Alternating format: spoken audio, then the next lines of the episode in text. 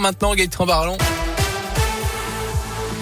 Bonjour, Jérôme, bonjour à tous. À la une, le feu vert du Parlement pour le passe vaccinal. Après deux semaines mouvementées, les députés ont approuvé le texte hier soir par un dernier vote. Alors quelles seront les nouvelles règles, Léa Grillet? Le passe vaccinal sera obligatoire à partir de 16 ans pour aller au théâtre, au cinéma, dans les restaurants et les cafés ou pour prendre les transports grande distance. Là où le passe sanitaire suffit actuellement, il faudra justifier d'une vaccination complète ou avoir un certificat de rétablissement. Pour celles et ceux qui commencent tout juste leur vaccination, pas d'inquiétude, un sésame leur sera temporairement attribué. Le temps qu'elles aient leurs trois injections, elles pourront présenter un résultat de test négatif à la place du pass vaccinal.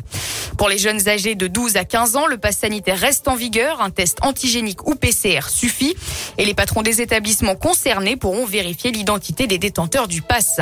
Les fraudeurs risqueront 3 ans de prison et 45 000 euros d'amende.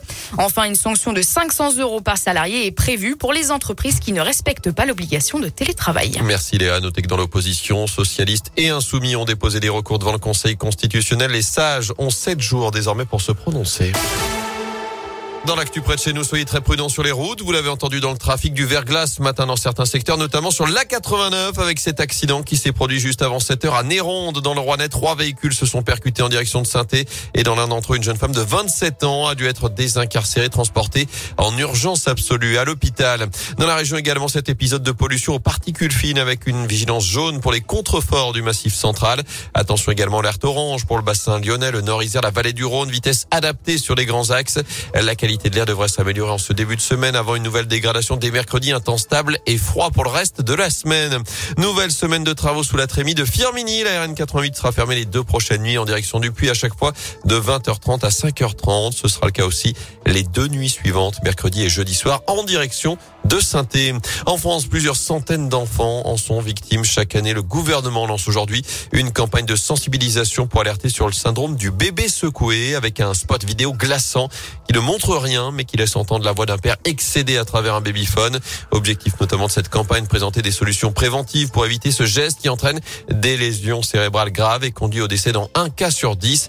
Pour les trois quarts des petits survivants, ils en garderont de lourdes séquelles. En foot, il y a urgence. Les Verts derniers de Ligue 1 après la défaite renversante samedi face à Lens s'activent sur le marché des transferts. D'après le journal L'équipe, l'ancien international français Eliakim Mangala pourrait rejoindre l'ASS dans les prochaines heures. Le défenseur central de 31 ans, passé notamment par Manchester City, est libre de tout contrat depuis son départ de Valence cet été. Il est attendu à saint en ce début de semaine pour signer un contrat de 6 mois. Les dirigeants stéphanois espèrent même le voir débuter dès vendredi pour le derby face à Lyon. Ça va beaucoup mieux en basket. Deuxième victoire d'affilée pour la chorale de Rouen, la huitième de la saison. Succès 101-76 vendredi soir face à Fausse-Provence. Des Rouennais 11e de première division alors que Saint-Chamond conforte sa place de leader de Pro B après sa victoire face à Nantes vendredi à la Bouloche. Enfin, quatre Français au deuxième tour de l'Open d'Australie. Benjamin Bronzi, Gaël Monfils, Harmonitan et Adrian Manarino ont déjà décroché leur ticket ce matin à Melbourne. Élimination en revanche cette nuit de Bladedovic, Ferro et Paris. Moutet et Pouille s'affrontent toujours en ce moment même sur les cours. Rafael Nadal, lui, a rejoint le deuxième tour.